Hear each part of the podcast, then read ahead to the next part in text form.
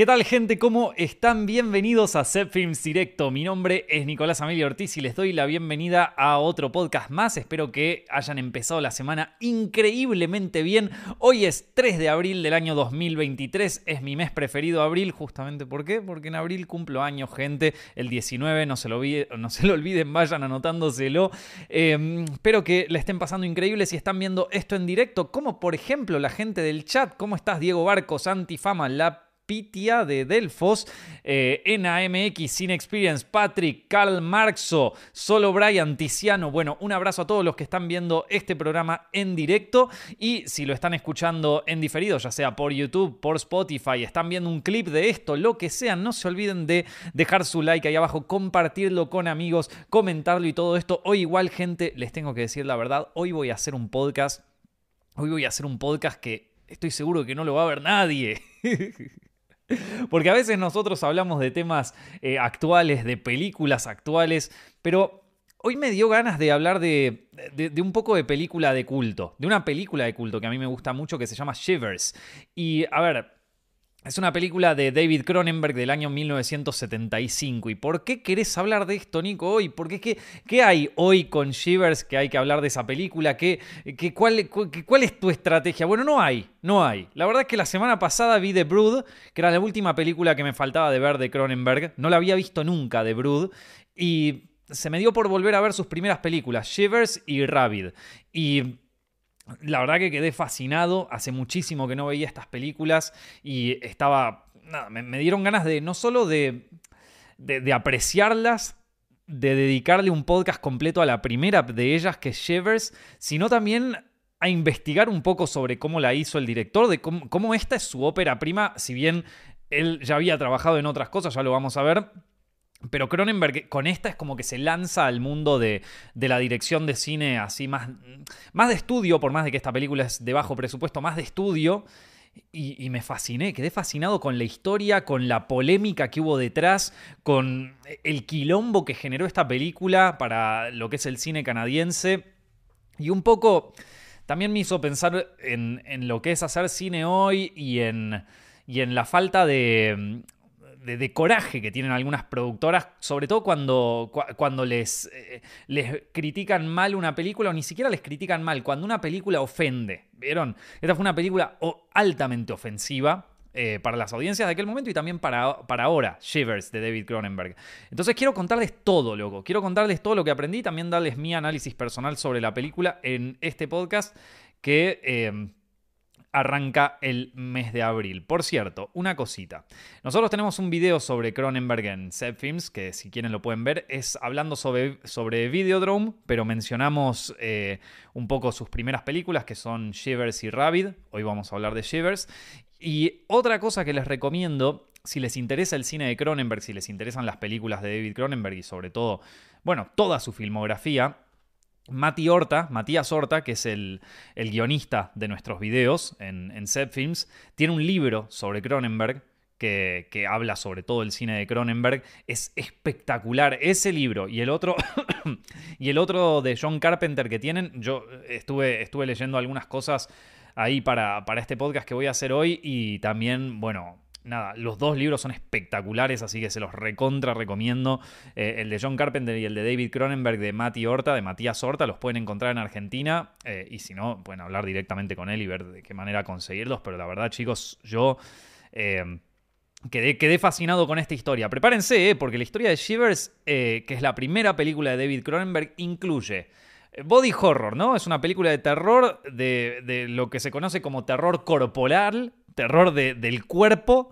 Eh, fue una película que eh, hoy se cataloga como una de las películas de culto más importantes de aquella época y también digamos que es una película importante por el hecho de que eh, inició la carrera de este director, que es uno de los directores más reconocidos del mundo del terror, y también un director que si bien está un poco por debajo de, de, capaz los más mainstream, tipo Spielberg, eh, Coppola o incluso Brian De Palma, ¿vieron? Eh, si bien David Cronenberg capaz no está tan estimado como ellos, su filmografía es ampliamente interesante, es espectacular todo lo que hizo y por lo menos a más de uno eh, lo debe haber atraído mucho al, al mundo del cine, ¿no? Entonces, sobre, pero lo más interesante de esto es todo el quilombo que desató después la película. O sea, una vez que salió todo el quilombo que desató esta película y cómo, de alguna manera, la, carrera de, Cronenberg empezó con un quilombo, una polémica tremenda que, tuvo, tuvo en vilo a, toda la comunidad cinematográfica canadiense, ¿no? Bueno, a ver, los orígenes de David Cronenberg, el body horror y esta película que se llama Shivers. Em, David Cronenberg es un, director de cine que, durante mucho tiempo se especializó en, el cine de terror. Eh, y, en el, cine de terror que tiene que ver más que nada con el cuerpo.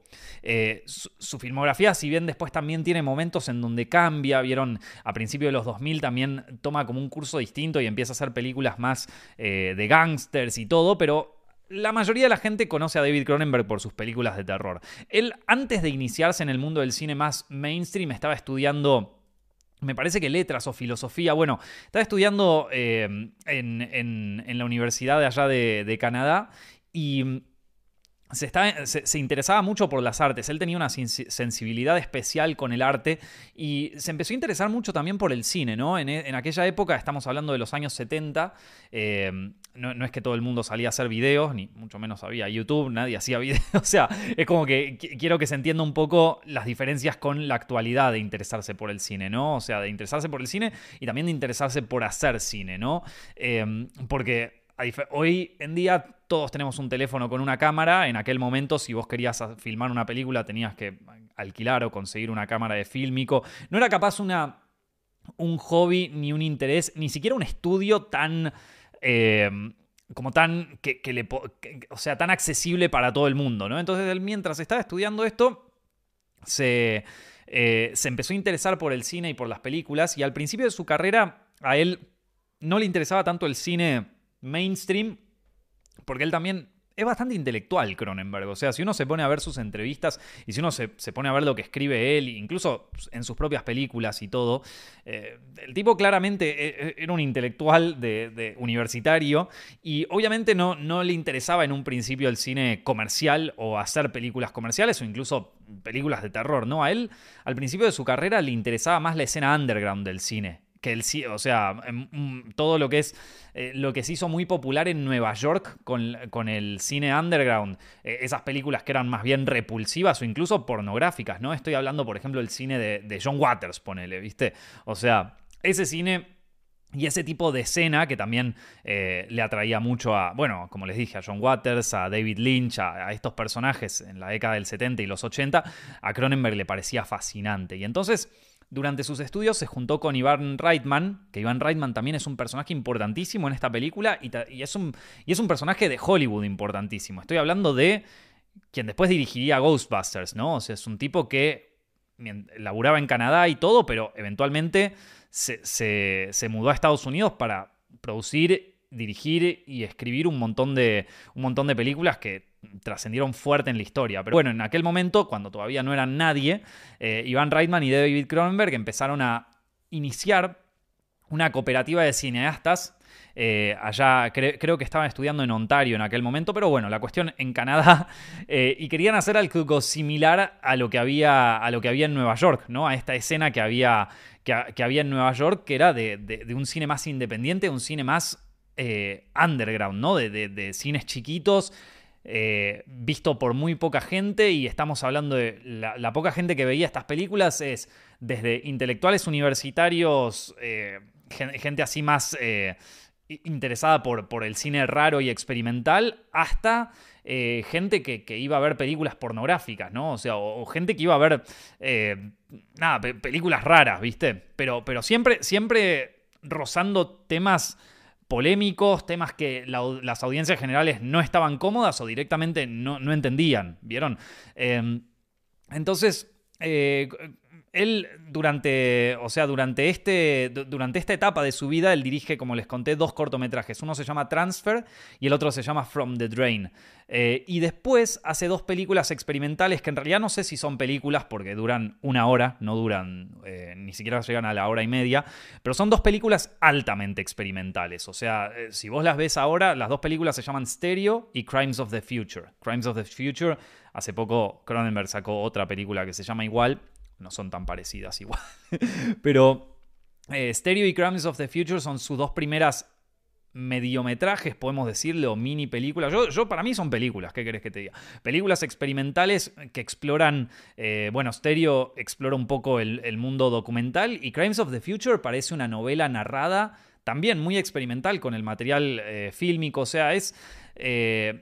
Son, son, dos películas raras, la verdad, y tampoco sé si son películas que son como, bueno, está bien, quiero ver la filmografía de Cronenberg y te vas a esperar que vas a ver una película de terror y qué sé yo, y ves esto y, no, son, son películas altamente experimentales y también, de nuevo, altamente intelectuales. O sea, em, casi, casi, casi, casi que podemos decir como ahí rozando, rozando el, como el esnovismo universitario, ¿no? O sea, estaba, está ahí, viste, ahí al límite.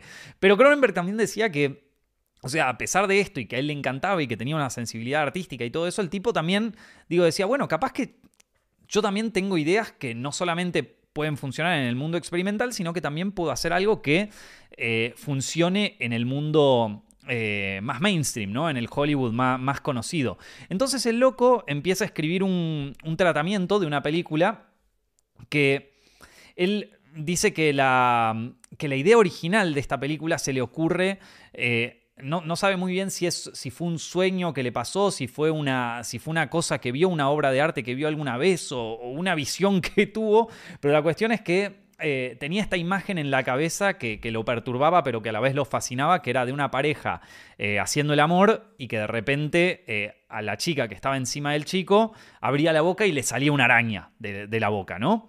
Y esta imagen la tenía mucho en la cabeza y quería desarrollar algo que mm, que tuviera algo que ver con eso, ¿no? O sea, o que, por lo menos evocara un poco esta, esta imagen que, tanto lo fascinaba. Eh, y empieza a escribir un tratamiento que ese tratamiento, de hecho, eh, se puede leer, se puede encontrar, y si vos lo ves, es más parecido a su siguiente película, a Rabbit, que eh, a la película, a, Shivers, ¿no? A, su primera película. Y, y, entonces vos tenés ahí una, o sea, el tipo, una vez que tiene el tratamiento, dice, no, yo esto, o sea, yo esto lo quiero vender, yo esto quiero que sea un poquito más mainstream. O sea, no, ya, esto, esto va, esto creo que funciona para audiencias más generales. Entonces se va al Festival de Cannes en, a principios de los 70 para conocer productores. Y ahí se contacta con una pequeña productora de aquel momento que se llama Cinepix, que es una, es una productora canadiense, que le vio bastante... Eh, le vio bastante como... O sea, lo veía bastante prometedor y aparte, eh, eh, Cinepix es, eh, en ese momento estaba buscando, e, era una productora de Canadá, pero en ese momento estaba buscando hacerse paso en el mercado más mainstream estadounidense. Y lo que estaba funcionando muy bien en ese momento en Estados Unidos eran películas de bajo presupuesto y de terror, ¿no? O sea, estamos hablando la época de la masacre de Texas, la época del exorcista, la época del bebé de Rosemary, o sea, es, películas que estaban funcionando muy bien y este guion de Cronenberg se acercaba mucho a esta idea, se podía resolver en bajo presupuesto. Y, eh, y, tenía chances de, bueno, introducir a esta productora al mercado norteamericano, bueno, al, mercado estadounidense, perdón. Eh, y entonces, eh, de todas maneras, si bien les interesó la película y todo, a Cronenberg le costó muchísimo conseguir financiación. Lo bueno que tenía esta productora, y esto va a ser muy importante, gente, esto ténganlo muy en cuenta, porque este detalle es lo que convirtió a Shivers en un quilombo tremendo. O sea, este, este, este, este, pequeño detallito que les cuento ahora fue lo que, lo que directamente eh, creó, pero a la vez condenó a Shivers. Y es que Cinepix eh, tenía muchos proyectos eh, enviados a a un fondo de, desarrollo cinematográfico en Canadá que se llamaba el Canadian Film Development Corporation. Y esto era una, entidad estatal que se dedicaba a financiar el desarrollo de películas en ese país, ¿no? Entonces Cinepix está, es como si yo te dijera el Inca, o sea, una especie de Inca de desarrollo cinematográfico en, eh, en Canadá. Y y los tipos eh, mandaban muchos proyectos ahí y de hecho Cronenberg estuvo tres años con este proyecto eh, enviándolo y reenviándolo y tratando de conseguir fondos y tratando de convencer a estos tipos del Canadian Film Development que, funcionaba el proyecto que querían y, no podía. Y, bueno, al final logró conseguir que esta, que esta entidad estatal le, diera unos fondos de 70 mil dólares, o más o menos 70 mil dólares de aquel momento. Y después el resto lo consiguieron con... O sea, el, el, resto del presupuesto, que eran alrededor de 200 mil dólares, lo consiguieron con preventas en los mercados europeos y en el mercado americano, ¿no? Eh, me parece, creo, que una distribuidora americana les había dado como una preventa, o sea, les había hecho una precompra de la película de cerca de 200 mil dólares, ¿viste? Lo cual ya, este, no, de 150 mil dólares, lo cual era más de lo que le habían dado el fondo este, así que los tipos felices de la vida. Em, pero bueno, más o menos la película contaba con un presupuesto de 200 mil dólares cuando finalmente consiguieron, les estoy hablando de que el tipo estuvo tres años dándole vuelta a esta, historia. Em, y, bueno, finalmente parece que consiguieron, ¿no? Entonces, ¿cómo fue ¿Cómo fue después de eso el desarrollo? O sea, después del desarrollo, ¿cómo arrancó la producción de esta película? Que esto también fue súper interesante. Bueno, a ver, ¿de qué estoy hablando? Los pongo, a los que recién llegaron, los pongo, los pongo un poco en, eh, los, trato de resumir un poco lo que veníamos eh, diciendo. Si les gusta el cine de terror independiente de los años 70, les va a fascinar Shivers, la primera película de David Cronenberg. Nos cuenta la historia de un parásito que infecta a los inquilinos de un complejo de apartamentos y los convierte en seres que solo pueden hacer una cosa, tener sexo desenfrenado y pasarse el parásito entre ellos. Como toda película de explotación, la puesta en, escena, la puesta en escena es cruda y algunas actuaciones no son dignas de premios, pero para los que somos fans de este género, esos detalles son justamente lo que la vuelven más única. La película fue extremadamente polémica cuando se estrenó, se la catalogó de vulgar, pornográfica, pero lo que más molestó en aquel momento fue que gran parte de su presupuesto vino de un fondo estatal para desarrollo de películas canadienses. Los puritanos de aquella época se horrorizaron al saber que sus impuestos fueron a parar a esta abominación, pero a pesar del escándalo, Shivers fue un éxito de taquilla e inició la carrera de uno de los mejores directores de la historia del cine de terror. En Estados Unidos, Shivers se conoció como They Came From Within. Estaba protagonizada por Paul Hampton, eh, que hace el, papel de Roger St. Luke. Eh, un doctor eh, que, va justamente a, investigar lo que ocurre en, estos en este complejo de apartamentos. Lynn Laurie es su enfermera y asistente, que se llama la enfermera Forsyth, que es esa actriz estuvo en un par más de películas, está, o sea, pero en esta peli tiene una, belleza tan extraña, Lynn Laurie, que eh, en esta peli me parece fantástica. Y si bien su, actuación no es, eh, quizás es una de las que mejor actúa en la película igual, pero... Eh, pero tiene una presencia muy, muy fuerte en esta peli. Y aparte también es como un poco la guía de toda la película, ¿no? Estamos hablando de una especie de investigación que se hace en un complejo de apartamentos en donde eh, aparece un parásito de repente que empieza a volver locos y, los convierte en monstruos sexuales desenfrenados a todos los inquilinos de ese departamento, ¿no? Y entonces eh, tanto eh, el, doctor este Roger St. Luke y, la, y, la, enfermera Forsyth tienen como que descubrir qué es lo que está ocurriendo, ¿no? tenemos también la aparición de una, de una actriz que se llama Barbara Steele, que gente, esta actriz, bueno, a los que les gusta el cine de terror así clásico, de, sobre todo el cine de terror gótico de los 60, eh, esta actriz era como una... Eh, era como, o sea, era, era como la actriz de ese, de ese género. Están millones de películas de, de, aquella época. Te estoy hablando como Black Sunday, que es una de mis películas preferidas de Mario Baba. The Ghost, el horrible Doctor Hitchcock. Y también aparece en ocho y medio de Feline de, Federico Fellini. Después está también, eh, hay una aparición un poco menor, pero está ahí, que es eh, Joe Silver, eh, uno de los actores que, uno, de los que mejor actúa en la película también, ¿no? esta, esta película no se caracterizó precisamente por sus actuaciones. Joe Silver aparece también después en Rabbit, ¿no? O sea, ahí también estamos empezando a compartir elenco y también compartir ideas, ¿no? Como les dije, el guion original de esta película, el tratamiento original es muy parecido al de, al de Rabbit, y de hecho si vos ves las dos películas una tras de la otra, son bastante similares. O sea, eh, es, tienen, es como que cada una roba un poco de la otra y me parece que hasta el mismo Cronenberg las estuvo como medio escribiendo eh, al, mismo, al mismo tiempo. Bueno, eh, Shivers, como les digo, es una, es una película que transcurre toda en, un complejo de apartamentos. Es, o sea, es, una película que, dentro de su bajo presupuesto se pudo aprovechar al máximo. la película se filmó en Montreal, en, un complejo de departamentos que se llama Tourelle sur Rive. Perdón si mi francés es horrible, pero ahora después me fijo cómo se pronuncia eso. Pero, pero la cuestión es que este complejo de, departamentos en aquel momento es un complejo de 1962 que diseñó eh, un arquitecto muy conocido que se llama Miss eh, Van der Rohe.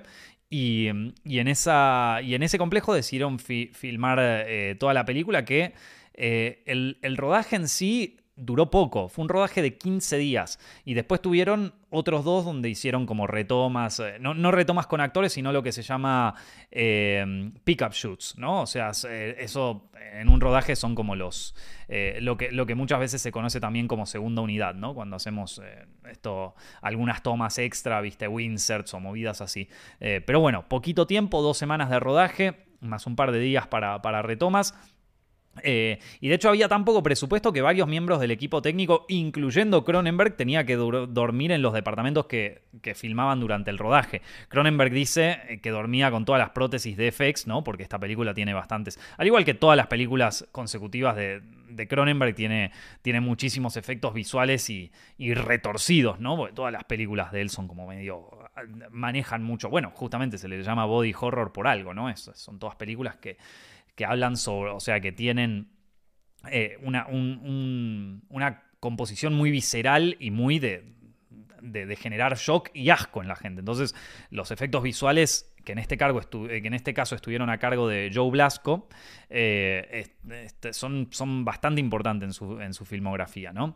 después, a ver, eh, eh, en, un momento se dan cuenta los tipos que ya no les alcanzaba, o sea, que tenían los departamentos en donde estaban filmando y donde estaban durmiendo, pero que necesitaban más departamentos para, para poder filmar, ¿no? O sea, otros departamentos en donde vivieran otros personajes. Y como no tenían dinero para o sea, redecorar los, los, departamentos que ya tenían, vieron como hacer de cuenta que un departamento es uno y después lo redecoran y es otro, ni tampoco tenían dinero para, para alquilar un set, ni tampoco tenían dinero se estaban jugados. Eh, entonces pusieron carteles en el ascensor de ese complejo de, departamentos eh, para que otros inquilinos les prestaran el piso, ¿no? Entonces decían, bueno, che, estamos haciendo esta película, sí, sí, si nos puedes prestar tu departamento. Eh, el presupuesto de la película, como les dije, fue alrededor de 200 mil dólares. Y los primeros días de rodaje para Cronenberg fueron complicados. A ver, como les digo, este es un cineasta que no estaba acostumbrado al cine de estudios. No estaba acostumbrado a trabajar con más de dos personas en un rodaje. De hecho, sus primeras dos películas, estas, estas dos de cine experimental, además de ser experimental, él usaba la cámara, él hacía los eh, eh, el montaje, él dirigía, él eh, poco menos que actuaba, ¿viste? Entonces como que pasó de, un lugar en donde tenía un control absoluto sobre, sobre su material a, bueno, ahora hay como tres personas delante de cámara y después estás vos, ¿viste? Entonces... le, ocurrieron bastantes cosas complicadas en ese sentido y una de las, y una de las cosas que más lo, lo chocó fue esto, de que hubiera tanto equipo de cámara alrededor y que él no pudiera eh, eh, concentrarse en el eh, en lo que sería como el, encuadre, ¿no? Entonces, cuando le llegaron los primeros dailies, primero que aparte esta película, o sea, si bien la crudeza del cine independiente tiene mucho su encanto. Digo, por ejemplo, si vos ves una peli como los The Hills Have Eyes, ¿viste? O, estas pelis independientes de los 70 la crudeza es algo que también las caracteriza y las hace como más, más retorcidas todavía y también de algún modo también les da como una estética, una estética linda, ¿viste? O sea, la masacre de Texas, justamente esa estética medio casi, casi tan cruda que es casi documental, es lo que genera más terror todavía. Pero si nos vamos a lo que es la fotografía en sí, la fotografía en esta película está más o menos, o sea, no, no, estaba, no estaba, que digamos, espectacular, ¿viste? Eh, muchos planos fuera de foco, eh, que, bueno, que qué sé yo, ¿qué le vamos a hacer? ¿Viste? Era cine independiente de aquel momento, cine guerrillero, y aparte al final también, como te digo, han pasado los años y uno ve ahora eso y también lo ve como una estética, ¿viste? De aquella, de aquella época. Pero cuando él veía los dailies, o sea, los dailies es eh, cuando se grababa en fílmico, hoy también se hacen dailies, pero cuando se grababa en fílmico, vieron que el fílmico es un rollo de, cinta fílmica y entonces eh, lo tenés que revelar, tenés que, o sea, hay todo un proceso, no es que vos podés poner el review de la cámara y ver la toma ahí, ¿viste? Entonces eh, lo mandaban a revelar en lo que se llama como una especie de, copia de escasa calidad y entonces la gente al día siguiente podía ver la copia, ¿no? Como no tenían tanto presupuesto, no podían ver dailies todos los días, pero cuando llegaron los primeros dailies, y Cronenberg vio lo que estaba haciendo, no lo podía creer. O sea, no lo podía creer lo mal que estaba todo. Él se, quería matar, básicamente. Se quería matar porque nada coincidía con la estética que él tenía en mente. Si bien tiene muchas propuestas esta película cinematográfica, sobre todo para un director que recién está arrancando, ¿no? O sea, si bien, como te digo, tenía sus otras películas, era su primer trabajo de estudio y tiene muchas propuestas esta, esta peli. Ya vamos a hablar un poco de ellas. Eh, pero en, cuanto, pero en cuanto al, a lo que sería el... a ver, la, la, la, estética que él buscaba originalmente parece que sus expectativas fueron destruidas, ¿viste? como no le gustó nada. Em, como les digo, esta es una película de terror que tenía, que involucraba muchos eh, efectos visuales y, no tenía mucho presupuesto para, para, los actores, ¿viste? Para contratar buenos actores. Apenas les alcanzó para, para contratar algunos. Y uno muy interesante el caso es, eh, en esta película es el de Susan Petrie, que actúa de Janine, que es la, la novia de, uno de los inquilinos. Em, de uno de los primeros inquilinos que se infecta con este parásito, ¿no? Eh, voy, a, voy, a, empezar a spoilear la película, perdónenme. Eh, pero bueno, nada, si les interesa, yo les recomiendo que la vean. Para mí es una película espectacular. Eh, y, entonces Susan Petrie es la que actúa de, Janine. Y nada, es esta. Es, a ella. ella era una. Es una de las buenas actrices que tiene la película. Y al. Y, en aquel momento eh, ella quería el papel porque le interesaba hacer, e-, ella normalmente trabajaba en películas de comedia, viste, era como siempre la chica alegre, la chica medio irónica en todas las películas y de repente le surgió la posibilidad de actuar en un papel un poco más dramático y un papel que aparte es un papel muy emocional, ¿vieron? Eh, si ustedes ven la película, eh, el personaje este tiene muchos momentos en donde, en donde está desesperada, ¿no? Es, es uno de los primeros, eh, su novio es el, primer, uno de los primeros que se infecta con este parásito, que el parásito además de volverte una especie de demonio sexual que se quiere garchar todo lo que encuentra, también en un principio lo enfermaba mucho y entonces es como que el tipo empieza a vomitar, empieza a tener, hasta hay una escena muy buena donde el tipo se va por el balcón y vomita el parásito que tiene la, que le sale por la boca y lo tira por el balcón y desde el balcón le cae, o sea, el parásito cae encima del paraguas de una señora que está caminando por ahí en la calle y, y la señora lejos de, asustarse, de decir que eso, piensa que es un pájaro y dice, ¡ay, pobre pajarito! Se la dio con el vidrio del departamento, ¿viste? Como la señora indignada por eh, el departamento que tenía todas las ventanas así, los ventanales de vidrio enormes, y entonces, bueno, eh, es como que también tiene su dosis de comedia negra la película. Pero bueno, la cuestión es que el, el novio o marido de esta de, esta chica se estaba sintiendo muy mal y ella está como desesperada porque no sabe cómo ayudarlo, ¿no? Entonces, eh, Susan Petrie tenía muchas ganas de, hacer este papel por eso, justamente, por la, la, angustia que iba a generar con el personaje y porque le parecía un desafío. Entonces, cuando llega al set, claro, por un lado tenés a Cronenberg, que todavía es un director que él mismo lo dice, ¿no? Eh, en entrevistas. Es un director que todavía no tenía mucha experiencia trabajando con actores, ni sabía muy bien qué tenía que decirles, ¿viste? O sea, ni, cómo, ni cómo dirigirlos, ni nada. Eh, entonces es algo que también fue aprendiendo durante el rodaje. Este rodaje, al igual que muchas óperas primas de algunos directores, fue su verdadera escuela de cine, ¿viste? Y, lo que pasó con eh, Susan Petrie es que eh, claro, ella no, no, le estaba saliendo la, emoción, ¿viste? No le estaba saliendo la emocionalidad, no, no, no podía. Y entonces Cronenberg, qué sé yo, ¿viste? Le decía, bueno, Stanislavski, ¿viste? Trata de acordarte de algún momento triste de tu vida y a la mina no le salían las lágrimas, no podía llorar, no encontraba la forma. Agarró unas cebollas, las cortó, ¿viste? Para que pudiera llorar, pero cuando, cuando llegó el equipo de cámara ya se le habían acabado las cebollas y ya no lloraba más. Entonces... Eh, no sabía bien qué hacer y le dice a Cronenberg, en un momento esta chica le dice a Cronenberg, che, loco, a ver, pegame una bofetada en la cara, dame una bofetada, así, pa, de una. Y Cronenberg, que nunca le pegó una bofetada a nadie, mucho menos a una mujer, estaba, dice, como ni en pedo. ni en pedo. Y la mina le dice, como, dale, loco, tengo que hacerla, tenemos que hacer la escena, tiene que salir, yo tengo que llorar acá, Y, y entonces Cronenberg le pega.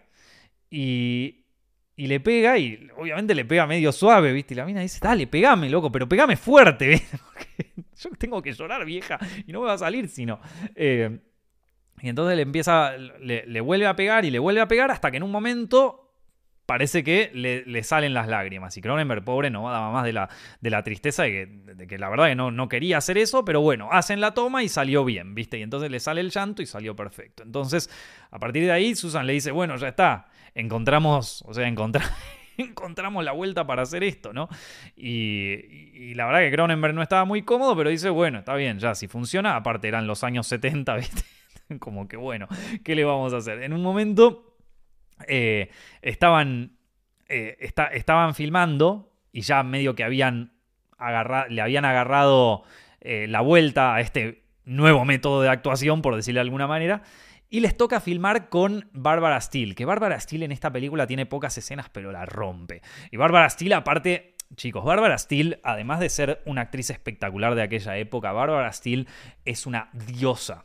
Estoy hablando de una bombshell, o sea, una megadiosa de Hollywood de los años, no, no de Hollywood, perdón, del cine de terror gótico europeo de los años 60, que llegó hasta el punto de incluso aparecer en películas de Fellini.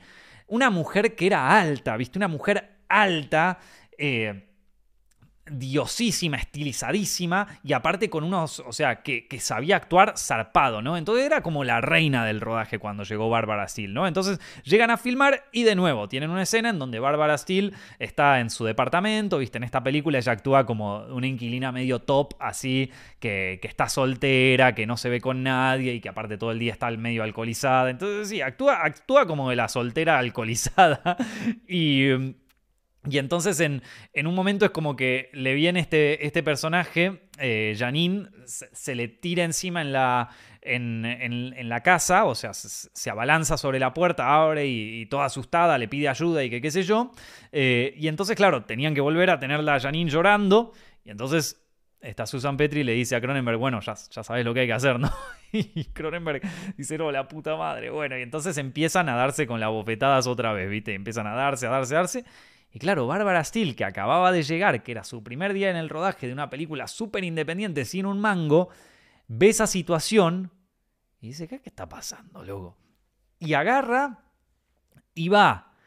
O sea, hacen la escena, cortan y la mina va contra Cronenberg la mina altísima, Cronenberg se ve que tampoco es tan alto, no, no sé bien cuánto mide el tipo, pero bueno, la cuestión es que la mina lo agarra el cuello a Cronenberg, le dice, loco, ¿vos qué estás haciéndole a esta piba? Vos mirá que yo estuve...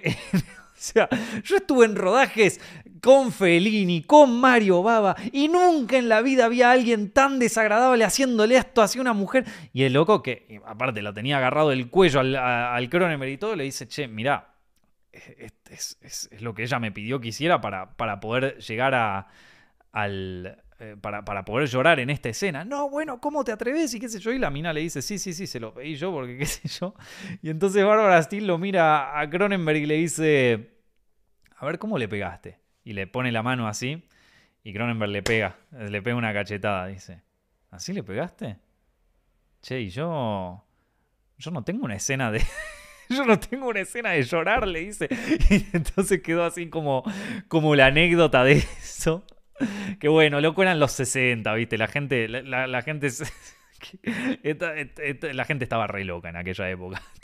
Pero bueno, eh, es, el delirio de, de, actuar y del, mundo, del mundo del cine de aquella época. Bueno, eh, dejando de lado todas estas anécdotas y todo lo que pasó, eh, la postproducción fue bastante directa. Eh, como les digo, el, guion era bastante... De hecho, el, guion de, de, Shivers es súper sólido, es súper sólido. A mí me encanta a nivel guion la película. Y el, problema que tenían es que ya no tenían más dinero para contratar un compositor de música. Entonces, eh, Iván Reitman en esta película, de hecho, si lo ven, él no solamente tiene el crédito de productor, sino también el de supervisor musical. Porque como no tenían presupuesto para contratar a un compositor, la mayoría de la música la tuvo que adquirir él de eh, librerías musicales de stock. Vieron, es como si yo ahora voy a la librería de música de YouTube y le pongo eso a mi película. Y es que fue lo que, fue lo que hizo en aquel momento. Eh, muchos de los efectos visuales, por más de que eh, es una de las cosas que más se le apreció a la película, vieron, bueno, dentro de las cosas que se le pueden apreciar, ¿no? Porque la película la hicieron, la, destruyeron después y esto, eh, esto es como la parte más divertida de la, de la polémica detrás de, de, Shivers y todo eso, pero, pero a pesar de que la hicieron mierda a la película a nivel crítica y qué sé yo, una de las cosas que se le apreció en todas las críticas, buenas o malas, era el, el tema de maquillaje. Y es muy loco porque Joe Blasco era un maquillador profesional y trabajaba en el mundo del maquillaje, pero no hacía efectos especiales. Y los efectos especiales le quedaron súper bien. Eh, y sin embargo, Cronenberg dijo mucho más adelante que había muchas cosas que le hubiera gustado tener CGI para poder mejorarlas un poquito, ¿no? Como los, eh, los diseños de los parásitos, él eh, en muchas entrevistas dijo que le hubiera, le hubiera gustado poder mejorarlos en, en CGI y todo eso. Pero, o incluso hay algunas escenas en donde se ven los hilos, ¿vieron? Porque son como, estos parásitos son como una especie de, de, sanguijuela con, con, como con ventosas, medio como un pulpo. Eh, un bicho horrible. Eh, que claro, bueno, eran, muñecos de, de, en aquel momento, entonces los tenían que mover con hilos y en muchas escenas se ven los hilos. Vamos a decirlo como tiene que ser. Eh, pero bueno, luego de, la, luego de, la, que terminan la postproducción de esta película y, luego de que se termina de hacer esta película, inicia lo que fue la distribución. Y, esta, y la distribución de esta película fue un quilombo. Fue un quilombo y aparte fue quizás una de las películas canadienses más polémicas del mundo, más polémicas de toda la historia. Eh, les voy a contar ahora un poquito, pero antes quería eh, comentarles sobre eh, nuestro curso de dirección para aquellos que recién empiezan su carrera en el mundo audiovisual y quieren, necesitan capaz un poco de, de, ayuda para empezar con su primer cortometraje, para empezar con su primer videoclip o su primer trabajo audiovisual. Bueno, Quédense tranquilos, en este en formacioncepfilms.com tenemos como 18 horas o mucho más de, de material justamente enseñándoles a encarar esto de absolutamente todo. Miren, les voy a, les voy a mostrar acá. Fíjense esto. Si siempre soñaste con hacer cine pero te parecía imposible, voy a revelarte todo lo que yo aprendí en un proceso que me llevó muchos años. Desde cómo iniciar con un proyecto independiente, cómo financiarlo e incluso cómo distribuirlo en muy poco tiempo. En este curso inicial de dirección y producción voy a hablar sobre todo lo que aprendí de cine, de guion y de lo que conlleva hacer una producción audiovisual. Con nuestro curso de dirección y producción inicial en formacioncepfilms.com aprenderás todo lo necesario para iniciar tu primer proyecto audiovisual de principio a fin.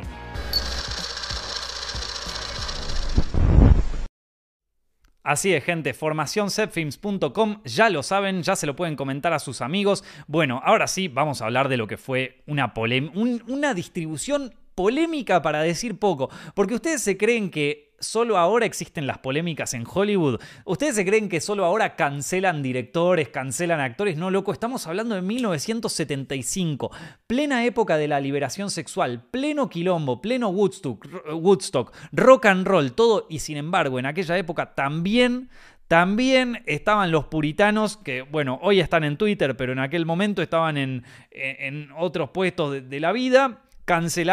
cancelando esto. A ver, y yo quiero decir una cosita para, eh, para ir arrancando, ¿no? Venimos hablando de cómo se hizo Shivers, la primera película de David Cronenberg en el año 1975. Me interesó muchísimo la polémica detrás de esta película. Me puse a ver reseñas de la película que salieron en aquella época y, y no pude evitar hacer paralelismos con nuestra época actual y con la forma en la que las productoras actúan cuando una película es polémica, políticamente incorrecta o problemática.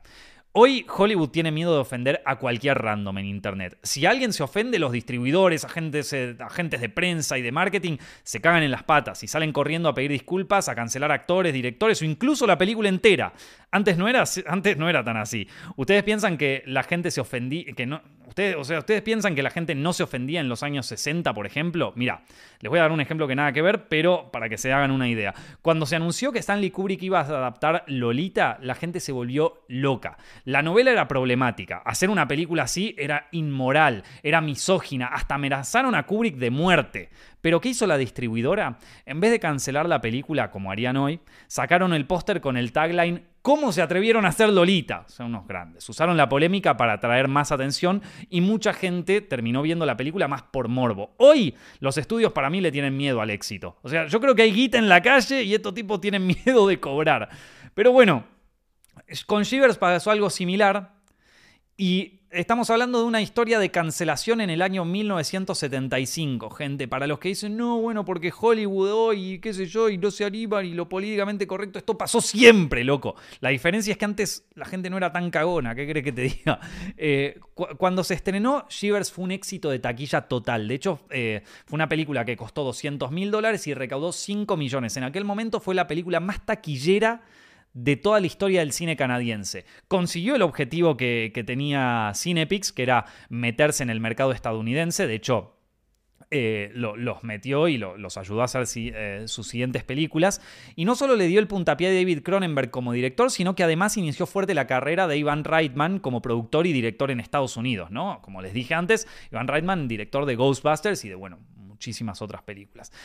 Sin embargo, a pesar de que le fue tan bien a nivel taquilla y todo eso, cuando Shiver se estrenó, las críticas en general fueron bastante negativas. Eh, de lo que más la acusaban esta película, y bueno, acá te das cuenta un poco cómo la, gente y la crítica en general, y, muchos puritanos, vamos a decirlo así, porque son, o sea, son puristas del sexo y del terror y, del arte en general, eh, la acusaban de que era una película pornográfica. ¿viste? Cuando. Eh, es raro porque la película. la película. Es raro que te acusen de esto cuando la película arranca con una escena de poco menos que violación. Sí, porque en realidad es un asesinato la escena, pero como está filmada y todo parece más una violación que otra cosa. Entonces, si vos ves eso como pornográfico, amigo, yo creo que te gustan cosas medio raras o que te calientan cosas medio raras. Pero bueno, la acusaron de que era una película pornográfica, violenta. Eh, mira, por ejemplo, Robin Wood, que era un, era un crítico eh, del, era un crítico de de Inglaterra. Él atacó la película en una reseña que apareció en, un, en un diario que se llama Film Comment. Y decía, es una mezcla entre Invasion of the Body Snatchers y La Noche de los Muertos Vivientes, pero la fuente de su intensidad es bastante distinta. Todo el horror se basa en una extrema repugnancia sexual. Robin Wood después se volvió un hater de Cronenberg, o sea, porque toda la película que, que, sacaba, que sacaba Cronenberg, el tipo la, la, mataba, atacó a Shivers y después también a, a a Rabbit y después a todas las películas que hizo, porque según él eran todas películas reaccionarias que solo querían buscar como el shock en la audiencia y todo eso, ¿no? Bueno, nada, este Robin Wood no sabía nada. Después eh, o sea, eh, hubo, sobre todo la crítica canadiense, la, la, destruyó a la película, la destruyó, o sea, como que eh, era un mal para la cultura, como que estaba, fe, estaba, estaba horrible lo que estaba haciendo.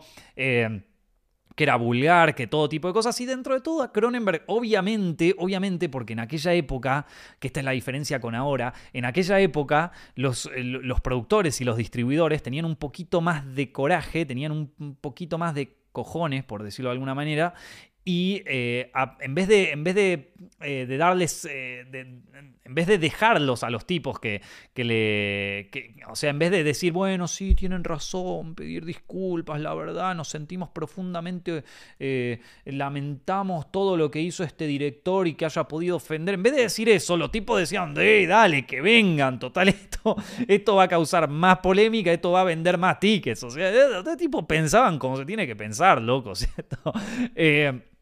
Entonces, claro, los tipos estaban felices, entonces mucho, mucho no les molestaba la polémica e incluso hasta llegaron a recibir algunas críticas positivas. Por ejemplo, hay una crítica de una, eh, de una crítica cinematográfica eh, canadiense que se llamaba Natalie Edwards, que decía, bueno, así empieza su reseña. Bueno, yo tengo mal gusto. A mí me gustó la película, una crack Natalie. O sea, están todos puteando la película y de repente aparece Natalie que dice, bueno, amigo, a mí me gustó, ¿qué querés que te Una contraria, vieja, ahí estaba. Una, ¿ves? E, esos críticos son los que necesita el mundo, ¿viste? Y a ella le encantó la peli, le encantó la peli y bueno, dentro de todo eso lo mantenía a Cronenberg un poco contento, ¿no? ¿Viste?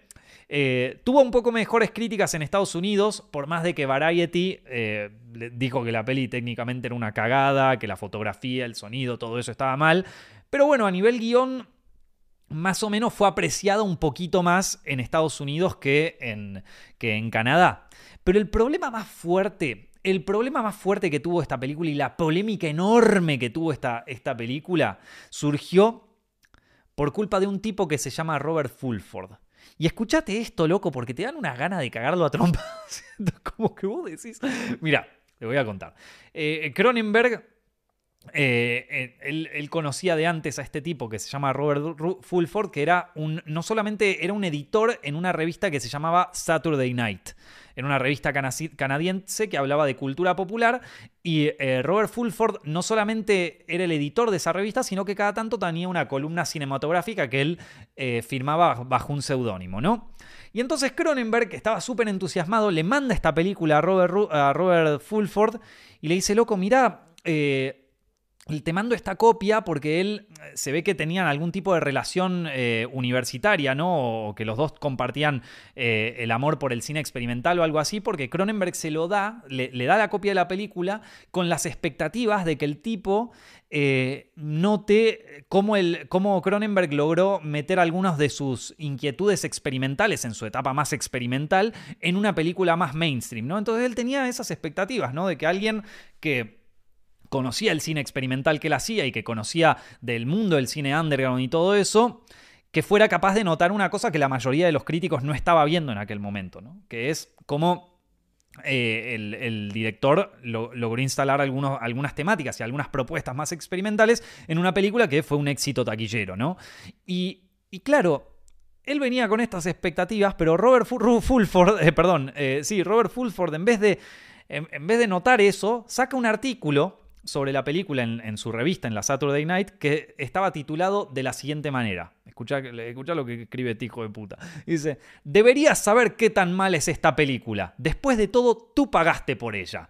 Y claro, y acá, ¿vieron que yo les dije que había un detalle importante sobre esta película, que es que fue en parte financiada por un fondo de desarrollo canadiense? Bueno.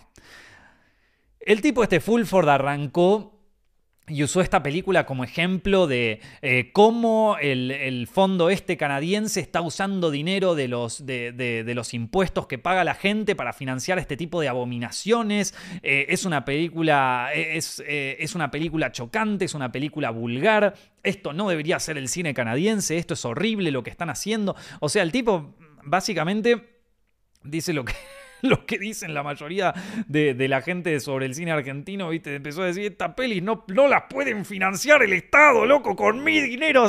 Una, una, una, una, una columna larguísima puteándolo a Cronenberg por hacer esta mierda con el dinero de los contribuyentes, ¿viste? Bueno, nada, a las puteadas con esto y entonces, claro, es como que la narrativa alrededor de esta película pasó de ser, bueno, esto es una película chocante, vulgar, pornográfica, ahora se convirtió en un problema de Estado. O sea, ahora la, discusión giraba en torno a si la película, eh, a, si estaba bien que el Estado canadiense financiara ese tipo de películas. Bueno, se armó un quilombo, se armó un quilombo a tal punto que la productora Cinepix, o sea, porque claro, loco, los, los de primero los burócratas del gobierno canadiense se cagaron en las patas porque ahora tenían, claro, ellos financiaron esto y, no solo financiaron la película, sino que aparte...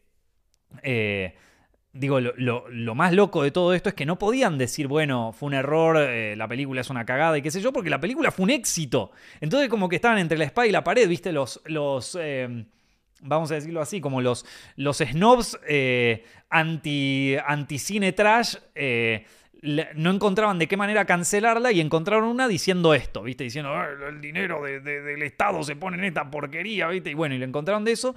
Y los mismos de la productora de Cinepix tuvieron que hacer una. tuvieron que hacer lobby en el, en, el Congreso, en el Parlamento, andás a ver lo, que tengan ahí en Canadá, para para poder lograr que, que, no, que no se les cayeran encima, ¿no? Y al final Digo, vos, vos, lo ves a Cronenberg dando entrevistas sobre esta película en aquel momento, y hay una entrevista muy famosa, la pueden encontrar en YouTube, donde, donde el entrevistador le dice a Cronenberg como, ah, mirá, ah, está bueno vos cobrando guita del Estado, ¿no, loco? Así ganando guita fácil. Eh, se le viene a hacer la típica, ¿viste?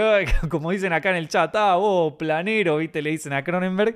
Y Cronenberg, loco, con una altura, con una altura, un señor que, aparte vos lo ves, el tipo te hace una peli de terror sobre unos parásitos que te vuelven un, un demonio sexual y el loco con una altura se planta frente al tipo y le dice, y mira maestro, yo la verdad estuve cuatro años haciendo esta película y en total saqué 13 lucas verdes. O sea, ni, me ni, me, ni fue muy rápido ni tampoco saqué mucha guita. Y además, además, le, además, esta película no, recuperó la guita de eso. Fue, es la única película que fue financiada con este fondo del Estado que recuperó la guita. Eh, yo, a ver, si yo me encontrara en una polémica así, yo mandaría a todos a la mierda, yo putearía a todo el mundo, pero Cronenberg se mantiene con una altura, con una altura eh, que, que te juro es envidiable, es envidiable. Pero bueno, la cuestión es que, de todas maneras, por más, por más diplomático que fue Cronenberg y qué sé yo, lo recontra cancelaron ahí. Lo recontra cancelaron porque, primero porque todo el mundo decía que, que, hacía películas de pornografía, después el fondo de desarrollo de estas películas canadienses Claro, después de toda esta polémica no se animaron a, pagar, a financiar su siguiente película, que fue Rabid. Y según, Cronenberg, es una película que ya más o menos la tenían lista para hacer y no se pudo hacer justamente porque no consiguieron el fondo y según Cronenberg, este, este hijo de puta que le hizo la, reseña esta, le atrasó su carrera dos años. O sea, bueno, pero si, si, les parece que esto era poco, si les parece que esto era poco, para que vean a qué nivel, hasta qué nivel llegó la polémica, eh, resulta que Cronenberg estaba lo más bien en su departamento y le toca la, y le toca la puerta en su departamento la dueña del edificio, la, dueña del departamento, y le dice, amigo, vos te tenés que ir, vos te tenés que ir de acá. Y Cronenberg le dice, pero, pero ¿por qué? ¿Por qué me está, me está desalojando? Y la mujer le, le muestra el artículo del de, Saturday Night, el que escribió este Robert Fulford, que a partir de ahora lo vamos a conocer como el alcahuete más grande de, de la historia de las reseñas canadienses. Eh, y, le muestra el artículo y le dice, Vos sabés que yo eh, estoy trabajando en una asociación de, mujeres religiosas contra la pornografía y que qué sé yo, estaba como en una cosa católica contra, o protestante, no sé, contra la pornografía. Y, yo no puedo tener a alguien en mi edificio que sea, que, haga pornografía, ¿viste? Vos haces pornografía y cosas de, y cosas retorcidas. Y Cronenberg le dice, pero loco, esto es una, película de terror lo que hice, nada que ver. ¿viste? ¿Qué carajo le dijiste, amiga? Y dice, no, yo no voy a permitir que, qué sé yo, se le armó un quilombo. Hay, hay, la, la, productora Cinepix tiene muy bien documentado todo esto. De hecho, si van a su página encuentran el artículo que se escribió sobre esta historia. Y Cronenberg lo describe tan gracioso porque aparte se... Claro, el tipo como siempre, es un tipo súper respetuoso, súper diplomático, totalmente distinto a las películas que hace. Y, en un momento ya, viste, se saca con la mina y le dice, no, perdón, yo no voy a permitir que hagas esto, yo voy a hablar con, el, con los recursos humanos, con qué sé yo, con el fondo, no sé qué. Pero fíjate hasta dónde lo cancelaron al coso, que hasta la, mina que, lo, que, que, le alquilaba el departamento lo quería echar, viste. eh, pero es increíble como Cronenberg durante toda esa durante toda esa cancelación que le hicieron y durante todo el, el, el, puterío mediático que le armaron alrededor se mantuvo tan diplomático. Vos lo ves en las entrevistas y el tipo maneja una templanza que decís, loco, esto es envidiable. Es envidiable. O sea, yo leo un comentario malo en internet y estoy a las puteadas. Este tipo era un crack. Un crack. Eh, les voy a leer una cosa que, dijo Cronenberg en una entrevista justamente sobre Shivers y sobre la polémica que generó, que me pareció muy, eh, muy acorde a, lo que, a, lo que, estamos hablando, eh, a lo que estamos hablando de esto, que dice, el arte debe ser subversivo al status quo. No significa que tengas que sí o sí abogar por una revolución cultural en todas tus obras, pero es inevitable ser un artista y no molestar o ofender a algunas personas. Y tiene razón, loco, y tiene razón. Y de hecho, si vos vas a Letterboxd o a IMDB a ver las críticas de Cronenberg, de, esta película de Cronenberg, hoy también hay gente que se ofende porque aparece una mina en bolas, ¿viste? O sea, eh, todo, bueno, una mina en bolas es lo más tranquilo que aparece en esta película.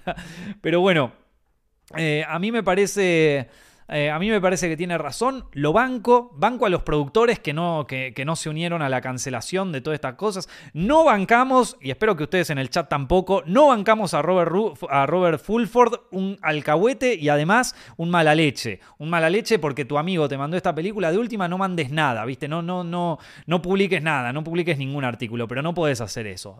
mala leche, mal, mal compañero, mal profesional, eh, con, con lo difícil aparte que es conseguir laburo vos andás ahí con tu cosa de, editor de una revista, así, clase media alta, eh, no, viste, anda a cagar, anda, punto, anda a cagar. Menos mal que Cronenberg no soy yo, sino... o como, o como... no sé si alguna vez escucharon los audios que mandaba Piazzola a los más. Eh, Astor Piazzolla que le mandaba a los, a los que le hacían una mala crítica. Hay un documental sobre Piazzolla y esto. Y, el tipo se calentaba de una manera con los malos críticos, pero se calentaban de una, de una forma que, parecía, parecía el video ese. Usted se tiene que arrepentir de lo que dijo el de Samid. Y, como era lo mismo, vieja. Era lo mismo y era Astor Piazzolla. Creo que hay un documental, búsquenlo, es tremendo. Eh, pero bueno, dicho todo esto, eh, quiero, quiero hacer. O sea, quiero, quiero hacer un poquito de.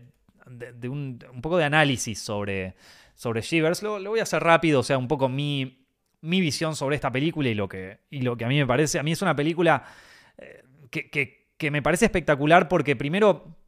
Eh, para, para hacer una primera película, para arrancar con esta película, la verdad que la rompe.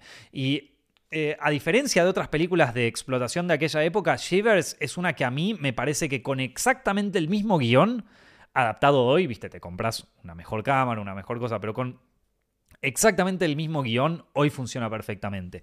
es una película moderna en todo su sentido. Moderna en, la idea esto de la claustrofobia del edificio donde, donde están todos los personajes, moderna en la idea del el miedo eh, al sexo y el miedo a las, a, las, relaciones sexuales y de la sexualidad eh, como, eh, como, tabú que también puede convertirse en una, en una cosa que, bueno, que, genera repulsión y que genera terror.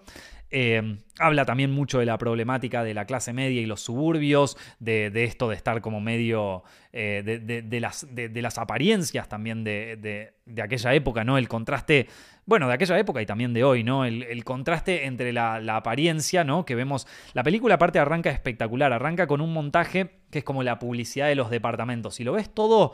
Nada, todo como una eh, publicidad medio American Dream de los, de los años 60.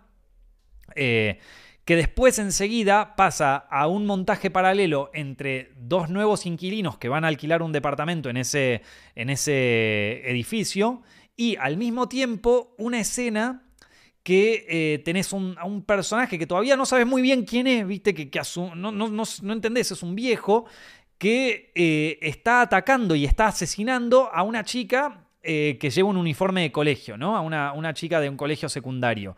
Y si bien es una escena de asesinato y más adelante te enterás por qué el tipo la asesina, es una escena que claramente parece mucho más una escena de violación. O sea, de hecho, cuando yo vi por primera vez la película, yo pensé que íbamos a ver una escena de violación. Es una escena que está filmada con una crudeza tal y con, un horror tal que, que nada, bueno, parece un... Y, al mismo tiempo contrasta con justamente esto de los nuevos inquilinos que llegan, ay, qué lindo, mi amor, el lugar donde vamos a vivir, viste, bueno, y en el departamento al lado están violando, eh, barra, matando a, una chica del colegio secundario, ¿no? Eh, eso, eso ya de entrada, si bien en la película está marcado en el principio, te marca la temática principal de la película, que es la diferencia entre las apariencias de estos personajes que muestran como el, sueño canadiense de mudarse a los suburbios y de tener tu, departamento lindo y toda la comunidad linda y todo, todos somos perfectos y todos somos, eh, eh, o, sea, o sea, somos básicamente liberales de clase media alta canadienses. Eh, pero claro, a puertas cerradas es un quilombo, ¿viste? Es un quilombo y eh, el parásito sirve como metáfora de eso, ¿no? El parásito, de hecho, eh, la, teoría del, doctor este que, aparece al principio, que mata a la, chica esta, era que el ser humano iba a trascender si volvía de nuevo a sus, a su gen más primitivo y más sexual, ¿no? Como que todo era sexo para él, ¿viste? Eh, moverse sexo, esto es sexo, todo, todo, era sexo para el tipo, ¿no? Una especie de Freud, ¿viste? Y y entonces eh, el doctor creía que a través de este parásito podía liberar esto, pero bueno, parece que el parásito se fue de control y entonces tenía que matar a, la chica a la, que le, a la que le instaló el parásito, cosa que también es, una, es una cosa retorcida total, porque el tipo es como un... Eh, un señor de la ciencia, así, súper como renombrado, un doctor así como con sus teorías espectaculares y qué sé yo, pero el tipo, la realidad es que estaba teniendo un amorío con una alumna de él que empezó cuando ella tenía 12 años, o sea, una cosa ya totalmente oscura, viste, retorcida, que culmina en esta escena de, que, parece más de violación que de asesinato, pero es un poco las dos, eh, y con él después cortándose el cuello, ¿no? Entonces eso...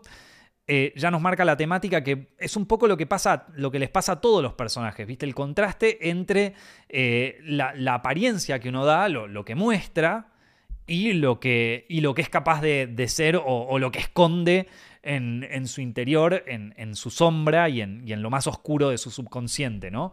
Eh, que bueno, yo creo que coincide mucho con esta época. Lo estuvimos hablando con el cine de terror moderno en el podcast anterior, ¿no? De cómo el cine de terror moderno eh, captura un poco también eso, de todo lo que. de todo lo que esconden los personajes y de todo lo que se guardan y de cómo eso empieza a salir a la luz, ¿no? Eh, obviamente eh, esta película es muy choqueante, pero también piensen que estamos en los años 70 y era plena revolución sexual. Entonces, vos tenías que, vos tenías que ir con algo heavy para choquear a las, a las audiencias. Obviamente, a la audiencia promedio la tenía choqueada porque la audiencia promedio ve, una teta y dice como, ¡ay, qué horror! pero pero en, eh, a, a, muchas audiencias, sobre todo a las que les gustan el cine de terror, tenés que darles con algo heavy, ¿no? Entonces empieza con esta escena, después hay una escena perturbadora fuerte que en un momento está, ya cuando estamos llegando al clímax de la película, el doctor está escapándose, porque claro, está el doctor este que se mueve y después está este otro doctor que es un semi-protagonista de la película que lo mandan a investigar qué es lo que está pasando en estos departamentos donde, donde está empezando a morir gente y donde está este tema del parásito y el doctor, bla, bla. Bueno, está este doctor que se está escapando de todo el quilombo cuando ya estamos como medio en el clímax de la película y ya están casi todos contagiados, y se mete en una habitación en donde está también un señor medio viejo y una chica rubia toda joven, y le dice, mirá, doctor, le gusta mi hija, le gusta mi hija, se llama no me acuerdo cuánto, y le muestra a la hija, y la hija está ahí, se empiezan a besar el padre y la hija, todo re turbio. Y después hay una escena también súper, súper oscura que es como, está la madre y la hija, y la hija es una nenita, ¿viste? Es una, una niña de, no sé, 12, 13 años que está en, el, está en el ascensor con su madre, y de repente uno de los infectados se mete en el ascensor, y si bien vos no ves nada, porque eh, las puertas del ascensor se cierran y después baja, ya sabés lo que pasa. O sea, ya sabés lo que pasa y salen ya los tres como infectados por este parásito. Y es, o sea, es desgarrador, es súper repulsiva la película en ese sentido. Pero también tiene su dosis como de, de comedia negra, ¿no? Esto que le conté lo del paraguas, que se cae el parásito encima de, del paraguas de la señora y la señora, ay, pobre pajarito, viste, de nuevo, esto como del esnovismo eh, liberal canadiense de, clase media alta, viste, como, ay, el pajarito, qué horror lo que pusieron este edificio y ahora los pájaros se chocan con el coche, era un puto parásito, loco. Y aparte, la señora es como que agarra y lo tira ahí, como, ay, pobre bicho, viste. bueno, eh, y, y también digo, eh, el, final de la película también eh, tiene como su lado de comedia medio retorcida, en el sentido de que eh, si, nosotros tomamos como protagonistas a la enfermera Forsyth y, al doctor este, ellos si bien tienen, manejan una tensión sexual durante toda la película, sobre todo de parte de, esta Forsyth, en, la charla telefónica y todo eso, la culminación de, este, de esta especie de, amorío, de esta especie de, aventura romántica, es en realidad el, e, es como la, parte trágica de la película, ¿no? Que es el final. O sea, el final culmina en el tipo que es. Eh, que, es atrapado por toda esta masa de, de, zombies hipersexuales y lo tiran a todos, eh, lo tiran a él a, todos en una piscina y el tipo termina como eh, metido en esta especie de orgía eh, de, personajes en esta piscina, pero el plano final en aquel momento es de él dándose un beso en la boca con la enfermera esta, que en una película por eso te digo que es como una comedia retorcida en ese sentido, porque en una película romántica o incluso en una película de terror donde dos personajes se enamoran, lo tradicional es terminar con un beso y que termina todo bien, ¿viste? Y, acá el loco le da esta vuelta retorcida que está bien, es un final romántico, pero como que súper turbio. Eh, Está, buenísimo. ese final me encantó. La escena en la piscina me parece espectacular. Esa escena es, una de las mejores. Yo creo que, eh, que, es una de las mejores escenas en una piscina de, la historia del cine. O sea, me, encanta. Eh, así que eh, sí, es una, es una peli completamente, completamente provocadora. Se notan mucho las influencias del cine de explotación de aquel momento. Bueno, psicosis ni hablar, ¿no? O sea esto, la, peli de Hitchcock, eh, la, escena en la bañadera con Barbara Steele, que, que se la criticó mucho esa escena. Eh, pero está buenísima. Eh, se la criticó porque justamente al ser una película de explotación, vos tenés una escena en una bañadera donde sale el, bicho este, el parásito, sale por el... o sea, Barbara Steele se está dando un baño de inmersión con la, bañadera llena de agua y el parásito este sale por... que es como una especie de sanguijuela eh, barra pene, vamos a decirlo, sale de un, de un, del tapón de la, de la bañera y se empieza a acercar eh, entre las piernas de Bárbara Steele, ¿no? Y entonces vos lo vas viendo. Siempre es sugerido, obviamente, porque esta película aparte tenía muy bajo presupuesto, pero bueno, se sugiere que el bicho se le mete por, por la vagina, básicamente, ¿no? entonces eso también se criticó un montón, porque es como, bueno, viste, una, escena completamente vulgar, viste, qué sé yo, pero bueno, loco, la verdad es cine de explotación, vamos a decir, y aparte, escena de, eh, de explotación y donde se busca el shock, viste. Eh, y, después también me gustó mucho, de nuevo, también es como que eh, la, escena final de la película, o sea, tenés toda esta escena en la piscina súper climática, todo el quilombo, viste, todo el horror. Pero después tenés la escena, lo que sería el epílogo de la película, si se quiere, de los personajes saliendo uno por uno del departamento en sus, en sus autos, todos nuevos, todos relucientes, y todos salen sonriendo, todos salen contentos como si hubieran salido de una fiesta, ¿viste? Y, y está tremendo porque en algún punto es medio así también. O sea, eh,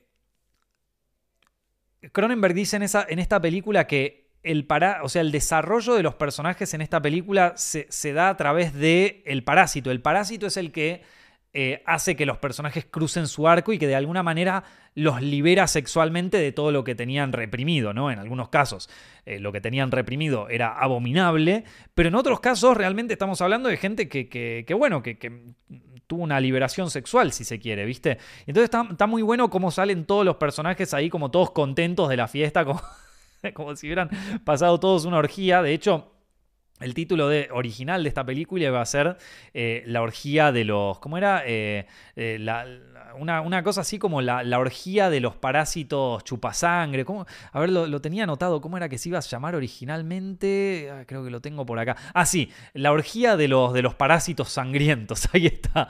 Entonces, bueno, sí, uno, uno se, lo, se lo espera, ¿no? las actuaciones de esta película no son las mejores, la verdad. No son las mejores. Hay algunos actores que, que, se, se, destacan, ¿no? Para mí, eh, está la, actriz que hace de, de, la enfermera, la verdad que es una de las mejores de todo el elenco. Eh, Susan Pietri, la que les conté, también está bastante bien. Pero el resto de los personajes, bueno, nada, es lo que pudieron conseguir con el presupuesto que tenían también, ¿no? O sea, dicho sea de paso. Eh, Después aquí otro, bueno, está Joe Silver, que después vuelve a actuar en Rabbit y que él es un buen actor y aparte ya venía con, con cierta carrera. Eh, después, bueno, Bárbara Steele, obviamente, una crack. Eh, pero en general las actuaciones para mí quizás es una de las cosas más flojas de esta película.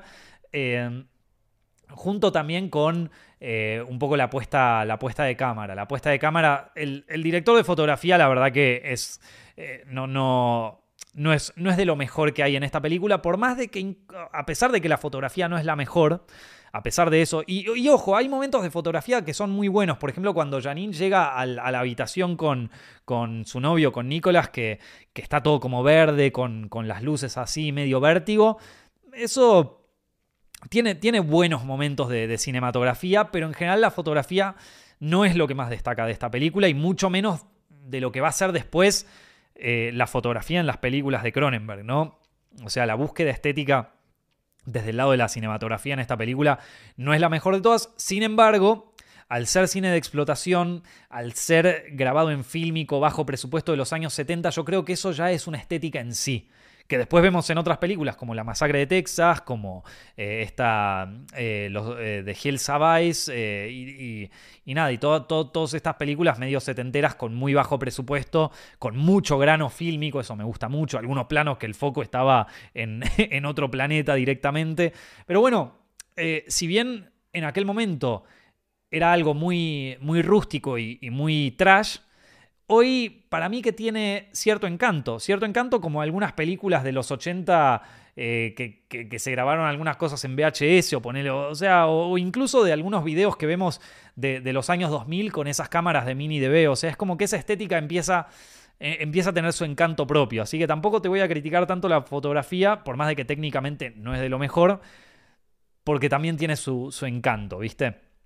Eh, y bueno, eh, quería cerrar acá con, algunas de mis películas. O sea, obviamente eh, Shivers, como tanto, tanto Shivers como todas las películas de David Cronenberg, dejaron un legado importantísimo en el cine de terror y marcaron fuerte el inicio del body horror en el cine, ¿no? Si bien se hicieron muchas películas de body horror en, toda la historia, digamos que Cronenberg es uno de los grandes de, los grandes exponentes de este subgénero en el, en el, cine moderno y en el cine en general, ¿no? Eh, de todas maneras, a ver, hay otras películas de body horror, incluso hay, otras, hay otros ejemplos de body horror en la literatura, ¿no? Como Frankenstein, digo, Frankenstein sería como un libro de body horror, eh, o incluso La Metamorfosis de Franz Kafka, que de hecho La Metamorfosis es como medio un poco la inspiración de The Fly, una película más de los 80 de Cronenberg, ¿viste? Eh, en el cine japonés también tenemos mucho body horror. No sé si vieron esta película que se llama Tetsuo de Shinja Tsukamoto. Bueno, está muy buena. También una película súper experimental, súper sexual, súper aberrante de, aquel momento. O está también eh, El Imperio de los Sentidos, que no sé si es una película de body horror, ni tampoco sabría decirte si es una película de terror. Esa sí es una película sexual y que termina muy, muy turbia esa película. Termina con una castración. Si, alguna, si, nunca vieron El Imperio de los Sentidos, yo me acuerdo cuando la vi dije, mierda, ¿qué estoy viendo? Bueno, El Imperio de los Sentidos, vieja. Ahí tenés una película de body horror sin ser tan horror, ¿viste? Eh, de hecho, es una película erótica japonesa. Eh, y si no, bueno, eh, como algunos deben haber dicho ahí, también tenemos a Akira de Katsuhiro Tomo, pero bueno, esas ya son películas más de, de los 80 o incluso más cerca, ¿no? Tenemos los mangas de Junji Ito, que ya estuvimos hablando sobre Junji Ito en otro podcast, o el anime, no sé si vieron este anime que se llama Parasite, vieron el que, el que le crece como un parásito al pibe en la mano, eh, que en un momento, hace mucho tiempo, había como un meme que decía yo no soy científico y aparecía ese, ese, Parasite en el coso, bueno, ese también sería como un body horror del anime, ¿no? Eh, y si les encantan las películas perturbadoras, el body horror es un subgénero dentro del terror que seguro los va a volver locos. Podríamos decir que cobró relevancia fuerte con las películas de David Cronenberg, pero hoy en día sigue muy vigente. Quizás la más fiel seguidora de Cronenberg es la directora francesa Julia Ducournau con sus películas Raw y Titán. Ambas películas tienen una fijación en los límites del cuerpo humano y combinan el subgénero con temas más actuales como el veganismo o la identidad de género. Dentro del cine independiente tenemos It Follows de David Robert Mitchell, que para mí captura muy bien las ansiedades sexuales que vemos en Shivers, pero en un contexto más actual. Men de Alex Garland, no sé si la vieron hace poco, Task de Kevin Smith y Spring, una, una película de 2014 que no tuvo mucho éxito, pero que a mí me encanta. De directores ya consagrados también tenemos Black Swan de Darren Aronofsky o La piel que habito de Almodóvar, que es un espejo de los ojos sin rostro, una película que también podríamos catalogar como body horror, pero más de los años 60. Otros ejemplos de body horror eh, modernos, que a mí me parece que el body horror, o sea, el terror que, yace del, cuerpo, eh, funciona, funciona muy bien hoy en día. Me parece que se alinea muy bien con las temáticas que propone el cine de terror actual, que es un cine de terror más intimista, más hacia adentro de los personajes, más como que el, horror está dentro de la cabeza de los personajes o dentro de su propia psicología. Entonces me parece que el, body horror, que justamente es, es, un terror dentro de los cuerpos de los personajes, eh, es uno que funciona muy bien dentro de los parámetros del cine de terror actual. Algunos ejemplos que se me ocurren de películas que les puedo recomendar si, si les gusta este tipo de terror. Es eh, Upgrade de 2018, es una película independiente pero que está muy buena, donde el, el terror del cuerpo viene más desde el lado cibernético. Después está The Void de 2016. Eh, Under the Skin es una película de 2013 que creo que se le está revalorizando un montón en esta época. O sea, 10 años después la película está cobrando como mucha más relevancia. Está Suspiria de 2018 que a diferencia de la versión de Darío Argento, que es como mucho más... Eh, estética y mucho más como brillante y pop. Eh, es como mucho más oscura, lúgubre y también empieza a tocar muchos más temas que tienen que ver con eh, la corporalidad y con, y con trastornos corporales, ¿no? Después en 2019 hay una película que se llama Swallow, eh, que, que, no sé si la vieron, a mí me gustó mucho Swallow, pero tampoco es de mis películas preferidas. También es una. Es, eh, habla sobre un trastorno que existe, que, yo no lo sabía, pero que existe, que, es un trastorno donde. Eh, donde las personas empiezan a comerse cosas que no son comestibles, ¿no? Empiezan a comerse objetos como, no sé, una pila, ponele, o cosas que, normalmente no, no, son comestibles. Entonces a esta, a esta mujer le agarra este trastorno y empieza a comerse cosas cada vez más turbias, ¿no? Y bueno, se llama Swallow. La peli es, rara, pero está buena. Del hijo de David Cronenberg, Brandon Cronenberg, tenemos Possessor, que salió en 2020. También se las recomiendo, está muy buena. Eh, si vamos más atrás en el tiempo, tenemos eh, la franquicia del juego del miedo de Saw y Hostel, ¿no? Que son como los body horrors. No, no tanto, no, no, tan, no tan cronenbergianos, pero serían como el cine de explotación gore de los, eh, de, los años 2000, ¿no? Y que de alguna manera ponen de moda este terror nuevamente, ¿no? Que está bueno, que capaz llega como a su, a su extremo más bizarro con Serbian Film y con Human Centipede. Aunque ya, bueno, Human Centipede sí, pero Serbian Film no sé muy bien si catalogarla como body horror. Eh, así que bueno, eh, esto un poco por si les interesó la historia de Shivers, por si quieren verla, por si quieren saber más de su director y sobre un poco también el legado que dejó. Chicos, eh, voy a dejar el podcast acá. Espero que la hayan pasado espectacular eh, en, el día de hoy. Si ven esto y les gustan, no se olviden de compartirlo con amigos, de suscribirse en, en Films Directo en YouTube, de, suscribirse también en Spotify si, lo están viendo en, en formato podcast. Recomiéndenselo a algún amigo, compártanlo. Estamos hablando de cine de culto. Yo sé que este podcast capaz que no lo ve nadie, así que ayuda mucho que, que lo compartan con gente. Dicho esto, amigos, nos estamos viendo eh, la semana que viene. Un abrazo grande.